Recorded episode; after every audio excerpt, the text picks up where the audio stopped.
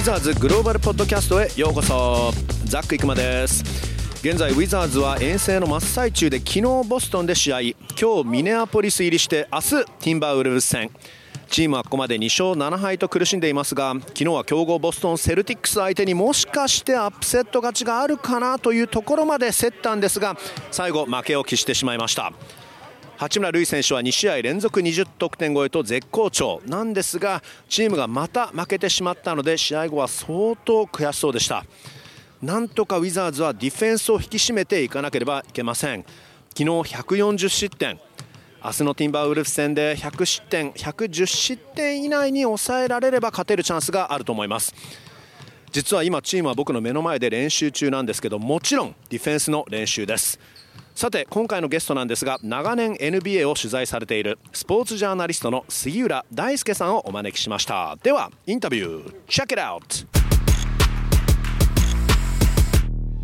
はい、えー、では今回のゲストなんですが、えー、フリーランススポーツライターの杉浦大介さんです。こんにちは。はいこんにちは。よろしくお願いします。よろしくお願いします。あの実は今ね TD ガーデンで、えー、あと1時間ぐらいでね、えー、セルティクスウィザーズ戦が行われるところですけど僕初めて TD ガーデン来たんですけどなんていうのかな大きいんだけどちょっとなんか狭くてこじんまりしてるとかなんて言っていいんでしょうかね。うんそうですね。ただ緑がすごい綺麗で目に映えるっていう。まあすごい美しいアリーナですよね。美しいですよね、えー、そして僕もねあの有名なパーケーフロアっていうんですかこのパターンの入ったフロア、えー、実際に見てちょっと触ってみたんですけど本当に何か、ね、伝統のある、まあ、ボストンガーデンがすごく伝統がありましたけどここもまあやはりさすがセルティックス強いですからなんかその強いチームの雰囲気が漂ってきますね。そうですね。ここはファンも本当に熱狂的なんでもう入場あの選手紹介からかなり盛り上がるんで楽しみですね。そうですね。あの杉浦さんは NBA も当然なんですけど他のスポーツもいろんなスポーツ NFL、MLB、ボクシングいろんなスポーツについて書いてますね。そうですね。最近、まあ、NFL はちょっとやらなくなっちゃったんですけど基本的に3つのスポーツですね。ベースボール、バスケットボールそれからボクシングその3つを中心に書いてますなるほど、えー、NBA ジャパンでも書かれることもありますけど、えー、ニューヨークを拠点にされてるんですよね？そうですね。普段はだからニックス、ネッツの取材が多かったんですけど、まあ今年から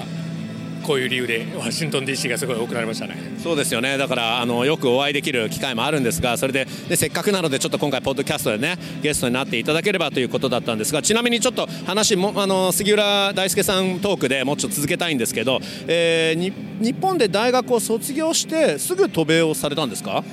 うんそうですね。はい。その頃からやっぱスポーツライターになりたかったんですけどまあ若気の至りで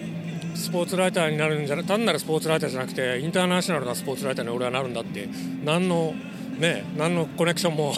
何の実績もなかったのに飛び出してで今ここに至るという感じですね。えー、すごいガッツというか無謀なんですかねでもうまくねいったからいいじゃないですかねあうまくいったからなんとかなったからいいようなもののただねスポーツライター志望の人とかにちょっと絶対やめた方がいいっていう。ちょっとアドバイスするとしたらやめた方がいいっていうそういうようなあれですけどね。なるほど。実はちょっとアドバイスもね後で伺えればと思いますので、まあ、そこはねもうちょっと勇気を持ってやりましょうっていうねそういうアドバイスでもあのいいのかなとは思ったりはしますけどえこれまで NBA を取材してきて何年になりますか？えーとですね2003年ぐらいやったかな。初めて取材した頃がステファン・マーブリーがポイントガードだった時代のニックスなんで、まあ、1 5 6年ですかねこれまで、まあ、一番印象的な選手ね15、6年だともう随分と長い間ですから、まあ、いろんなシーンがあったと思いますけど、まあね、もちろん初めての時とかも結構印象的だと思うんですけど一番何か印象に残っている選手とかエピソードってあります？うんそうですね実はやっぱりなんか仕事始める前よりも仕事仕事始めた後よりも仕事始める前にジェイソン・キッドがニュージャージーネッツに来てで一気にネッツが強くなったじゃないですか。あの2年間、あのネッツがねファイナルに行っちゃうなんて、まあ、ちょっとありえない、ね、ザックさん、多分ご存知と思いますけど、ありえないことだったんで、うん、なんていうか、まあ、日本から NBA 見てたんですけど、本当に NBA にはまったのって、あの時のニュージャージーネッツだったんですよね、まあ、ジェイソン・キッド、ケニオン・マーティン、リチャード・ジェファーソン、ああのチームっていうのはやっぱり衝撃的だったんですよね。まあ、あの時代っていうのはねイーストがどんなに勝っても結局はレイカーズに負けるというオチがありましたねそうですねだからその2年もねファイナルに進んだんですけどレイカーズには見事にスイープされその次の年もねスパーズに負けて。ただやっぱりねネッツがあそこまで行くっていうのがあのコンチネンタルエアラインズアリーナでファイナルが開催されるなんてことはちょっとね考えられないことだったんで、はい。まあ、あれは衝撃的だったですね。なるほど、えー、さて本題、八村塁選手の話を当然したいわけですけどちょっとその前に一つ、えー、八村塁選手のエージェントの名前も杉浦大輔さんなんですよね。そうなんでよく間違えられるんですよね、でまあ漢字がね最後の1文字だけ違うんですけど、はい、あのアルファベットにしちゃうともちろん分かんないんでなんていうか今年のウィザーズのシーズンパスもあのウィザーズが間違えて彼の分を作っちゃったっていう。僕の分が用意されてなかったっていう、まあ、そういったエピソードもありましたね。なるほど、えー、で僕も実はねあのワールドカップ上海でウィザーズの仕事取材をするときにあの杉浦大輔さんからメールが来て、まあ、JBA の方にメールを、ね、送ってくださいっていうそういう指示が来たんですけどおかしいな。なんかスポーツライターの杉浦さんエージェントもやっちゃう。すげえ人なんだなって勝手に思い始めてでお会いしたら別の人だったというね。そうですね、まあ、たまになんていうか間違えて勘違いして送ってくるメールがたまに来るんですけどちょっとね機密情報的なものもあるんでそれはなるべくなるべく見ないようにして無視してます、はいはい、なるほど。ワッサーマングループに数だったエージェントに数だったメールが来ちゃうわけですね。そうなんです。よ、まあ、彼はもともとねドジャースの広報だったんですけどその時代からなんか知らないけどチームのこれは俺が見ていいのかなっていうのメールがたまに来ちゃって、うん、まあね そうなんですね、見ちゃいけないというメールが来る、すごい、でも実はあの僕のこのあのポッドキャストでもいつもね、えー、冒頭で出演してくれるあのウィザーズの、えー、ウェブのライターのザック・ローゼンさんも、あの大さん、大は、あれ、エージェントもやって、ライターやってるのかって、ちょっと不思議だなとか言って、ずっと勘違いしてました。えー、っとさて、じゃあ、ちょっと八村選手の話なんですけど、まあ、昨年、渡辺裕太選手がグリズリーの試合でプレーしたとき、えー、日本人では2人目の快挙となりました。でまあ、ただね、やはり、えー、NBA というのはあ日本人にとっては程遠いリーグというそういうイメージがあったと思うんですけど、まあ、それでも八村選手が今度、ね、ウィザーズに加入して、まあ、ここまでこれだけ活躍していることによって随分とそういうイメージが変わったんじゃないでしょうかね。そうですねさっきも話したように15、6年取材してきてやはりちょっと、ね、手の届からないリーグというやっぱり印象があったんですけどでもちろんね田臥選手が現れ渡辺裕太選手が現れただやはり今八村選手がやってること、まあ、ドラフトでねロッタリーで指名されてで開幕からスタメンで出て主力選手として活躍してる、まあ、ちょっとね感覚が麻痺してきてなんか当たり前のことのようになってしまってますけどただほんの数年前までこれはもうありえないことだったんでやはり現場で取材してきた人間としてちょっとねふと振り返るとすごいことが起こってるんだなっていう感じはやっぱりありますね。確かに本当ちょっとこれが当たり前に感じてしまうというのも何かその八村効果というか八村フィーバーというかいやもう本当にちょっと考えられないんですけどやっぱり取材してるとやっぱりこれが現実ですから、まあ、やっぱり八村選手すごいなと思うんですけど、えー、ちなみに、えー、杉浦さんドラフト前には八村選手がどこのチームに行きそうかという記事をね書かれました。でその時、えーまあ、一番有望というか可能性がありそうということのチームには丸々というマークがついてて、まあ、ちょっと今日僕もう一回チェックしたんですけど、えー、ホークス、ホーネッツヒートスパーズあとネッツが可能性が高いんではないかということで、えーまあ、予想がありました、えー、で八村選手はまあ全体9位でした。でホークスは、ね、8位のピックもあったんですけど後のチームはもうちょっと下位のピックで、まあ、結局八村選手そこまで落ちなかったですね。そうですね。やはりウィザーズまあね、今おっしゃったように本命視されていたチームではなかったですけどで、ね、ワークアウト自体も実際に行って行ってなかったわけでちょっと指名された瞬間はびっくりするようなピックだったですけどただ、ねまあ、かなり前から目をつけていたということでで、まあ、彼らの見る目の正しさもねすでに証明されてますよね。ウィザーズというのはフォワードのポジション、まあ、3番、4番、うん、空いていたので、まあ、ちょうどよくフィットしていると思うんですが全体のその組織としてはどうなんですか？八村選手にとってウィザーズというのはどういうフィットだと思いますか？うんそうですね、まあ、チームとしてやはり今、現状で再建体制にいるという、まあ、ちょっとねファンも関係者も我慢しなきゃいけない時期なんですけど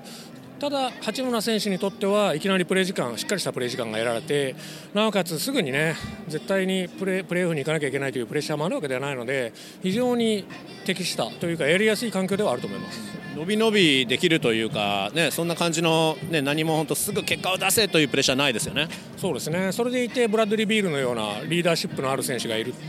まあ、本当にねいいチームに来たなともっと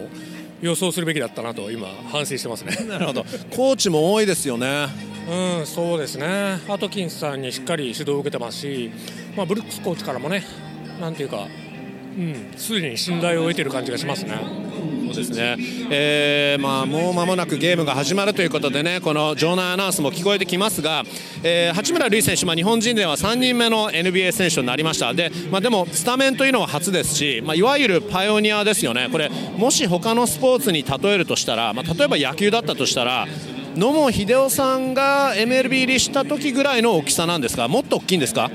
うん。そうですね、まあ、野茂英雄投手もねかなり衝撃的だったですよね、当時やっぱり日本人のピッチャーが、しかもドジャースという名門チームでね、あれだけ活躍するっていうのは、やっぱりそう今で今で振り返ると、もう当たり前のみたいになってますけど、そうですね、やはり野茂投手がやっぱり一番比較対象としては近いんじゃないかなと思います。えーまあ、あとメディアの数、まあ、当然ね、八村選手、まあ、ブラッドリー・ビール選手よりもアイザイア・トーマス選手よりも。で今まジョン・ウォール選手はリハビリ中ですから、ね、そのメディアセッションというのはないんですがもうウィザーズではもう断然誰よりも、あの取材をしてくるメディア一番多い、えー、しかも2カ国。だから倍になる。だけどそれだけじゃなくやはりより、ね、誰よりも注目されているというところでも20倍ぐらいメディアの責任があるのかなと思いますけどそのあたりいかがですか？そうですねこれに関しては、まあ、先ほどね野球と比較対象出ましたけど、まあ、松井選手であるとかあの松坂投手であるとか大谷選手であるとかそういった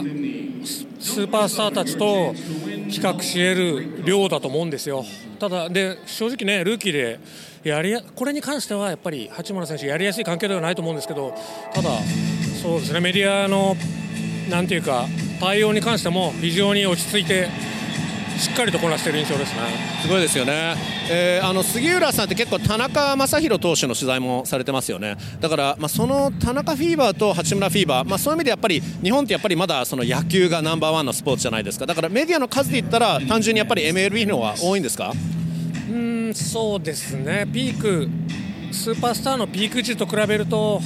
やはり松井選手とか ピークは正直すごかったんでそれに比べると、まあ、数はちょっと少ないかなという気はしますけどただ八村選手もね開幕戦の時なんかは30人とか、まあ、ホームオープナーはもっと多かったんですよね。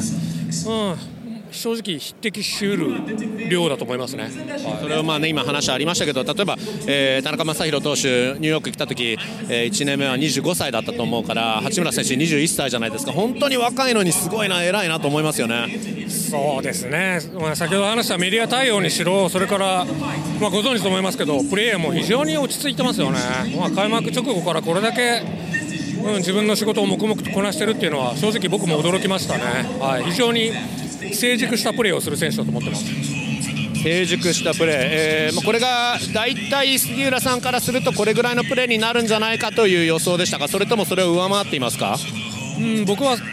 正直ベンチスタートでシーズン中に徐々に時間をプレー時間を増やしていくと思ってたんで開幕からこれだけやるというのは、まあ、正直本当に予想外でした。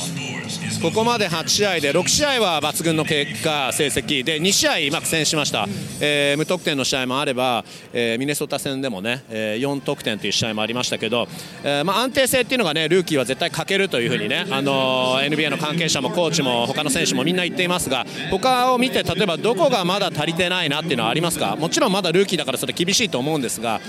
まあ、今、ここはまだやっぱりちょっと足りてないなっていう部分っていうのはあったとしたらどういうところでしょうかね？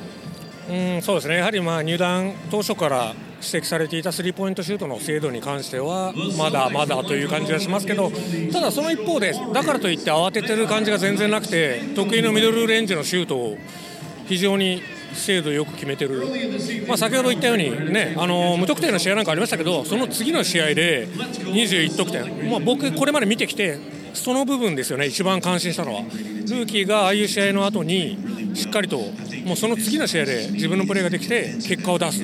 これなかなかできることじゃないと思うので、うん、あの試合を見て橋本選手、本物だなと思いましたね。バウンスバックができるということですよね、それはルーキーだとやっぱりちょっと試合悪いとそこをずるずるいって、まあ、悪い癖が出てきたりとかスランプに陥ってしまうというケースもやっぱりあるわけですよね。そうですね。やはり、うん、1試合だめだとなんていうか、まあ、慌てると思うんですよね、周りの目も気になるし、まだ実績がない選手だと、そうなりがちだと思うんですけど、八村選手の場合はむしろアグレッシブにガンガン攻めて、うん、これまででベストゲームだったんですよね、あの試合が。うん、なんか本当に先ほども言いましたけどなかなかできることじゃないと思うので、うん、本当に先行き有望だなと思いましたね。なるほど、えー、いろんな NBA の選手、えー、に比べ比較もされたりするわけですけどそれはもうドラフトにかかる選手はみんな、ね、八村選手だけでなくどの選手でもねあのコンプが欲しいコンパリソンが欲しいってねみんなあのファンも誰に似てるのかって解説者とかにね話を聞くと例えばチョンシー・ビラプスさんは、えー、カワイ・レナードに似てる、えー、あるいはウィザーズの中継局の、えー、解説者のドリュー・グッデンさんはスコーティー・ピッペンに似てるというふうにも言うんですが、えー、杉浦さんから見た八村選手ってどの選手に似てると思います？難しい質問ですね、まあ、見た目はたまにアレと軍部に見えることがありますけど。プレースタイル、そうですね、まあ、願望も込めてますね、そうなんですよね、まあ、願望も込めてですけど、まあ、この間ね、本人も、八村選手本人も、河合レナーのプレーはよく見る、そういった話をしてて、まあ、願望も込めてやっぱり河合レナードみたいな選手に、もちろんね、そのためにはディフェンスの力をやはり上げていく必要があると思うんですけど、うん、特徴的にかぶるところはあると思うので、そうですね、似ている、そうですね、目指してやっていってほしいなっていう思いますね。確かに手の大きさとかもそうですしね。たまにちょっとショットが弾道がライナー性で低いっていうのもちょっと似てなくないような。そうですね。あの八村選手課題と言われている部分ですよね。やはりショットがねどうしてもフラットになりがちなのでそれだとミドルレンジはいいですけどロングジャンプはちょっと厳しいかなと思うんですけどただ、うん。まあ、その分でもその面でも向上していると思うので今後に期待ですね。もちろんまだキャリアが始まったばかりで今日が9試合目ですけど、まあ、ここまで8試合見てあこんなに活躍ができるしかもバウンスバックゲームもあってメンタルの強さも分かってきました、えー、バタバタしないということも分かってきましたけど本当になんか堂々としたプレーができているんですがどんなキャリアこれ怪我なくやればどんなキャリアが築けそうですかね？うん、そうですね、これからウィザーズ強くなっていくと思うんですよ、まあ、今年はね我慢のシーズンだと思うんですけど、うん、来年以降、あのジョン・ウォーラーが帰ってきてまた新しい選手も入ってくるだろうし、まあ、強いチームになる可能性が十分あると思うんですよね。その中でなんていうか勝利に貢献できる選手にこれからなっていってほしいし、まあ、ブルックスコーチも盛んに言ってますよね、あルイはウイニングプレーヤーだと、まあ、僕もね見ててそう思うんで強いチーム勝てるチームいつか優勝できるチームに貢献できる選手になっていってほしいしなっていけると思ってます。なるほどじゃあまあもちろん数字もねいい数字を願いたいところですけどとにかくチャンピオンシップリングをねいっぱいね数えきれないぐらい稼いでほしいですね。えー、ということで、えー、今日のゲストスポーツライターの杉浦大輔さんででしたけど、えー、次は何の取材をされるんですか？バスケ以外の取材って次あるんですか、えー、そうですね。次何だったかな？ボクシングだったかな？もう明日のことは分からないっていう。かっこいいですね。でもさすがに本当にいろんなねスポーツを取り上げて、まあ、それも逆にこのバスケあるいは例えば野球を見るときにも違う目線から違うスポーツを見てるから、まあ、パースペクティブっていうんですか？ちょっと違う目線でいろんなものが見られるっていうのもね、えー、えそれはすごくアドバンテージじゃないかなと思いますけどじゃあ最後にちょっと先ほど若いライターさんにはこの無謀なことはするなというアドバイスありましたけどもっとポジティブなアドバイスとしたら若いこれからスポーツライターを目指している特にやっぱり日本にいてアメリカに行ってやっぱりアメリカの四大スポーツの取材をしたいなあるいは他のスポーツでもいいけどアメリカに行きたいと思っているライターさんに対してのアドバイスって何があります？うんそうですね。まあフリーランスはいきなりフリーランスはやめた方がいいっていうのが アドバイスですけどただそうですね自分がやりたいと思ったなら考える前に挑戦してほしいなと思いますね。はい、でやっていくうちにそうですね道は開けてくる。で万が一ね努力した結果うまくいかなかったとしてもその過程で何か得るものが絶対あると思うんですよでそれ別のことをやった時にそれが生きてくると思うのでそうですね挑戦してほしいなとまあねこんなこと言えるあれではないんですけどうん、そうですね。もし聞かれたらそう答えますね。わかりました。素晴らしいライフレッスンだったと思います。えー、ということで今回のウィザーズグローバルポッドキャストゲストはスポーツライターの杉浦大輔さんでした。ありがとうございました。どうもありがとうございました。という杉浦さんでしたがこれからも八村選手だったり他のアメリカでチャレンジ活躍するアスリートが出てくれば取材をするジャーナリストもより必要となってくるのでそのニーズができてくるのでどんどん若い人、まあ、若い人だけでは、ね、なくても、えー、僕みたいなおじさんもいますが若い人だけとは限定しませんがスポーツジャーナリズムの世界でどんどんチャレンジしてほしいと思います。そして杉浦さんがおっしゃっていた通り八村選手なんですがウィザーズと共に成長してチャンピオンシップリングを手に入れられるようになってほしいですよね。それでは皆さん今日はこの辺でお別れです。Thanks for listening to the Wizards Global Podcast. See you next week and goodbye from Minnesota.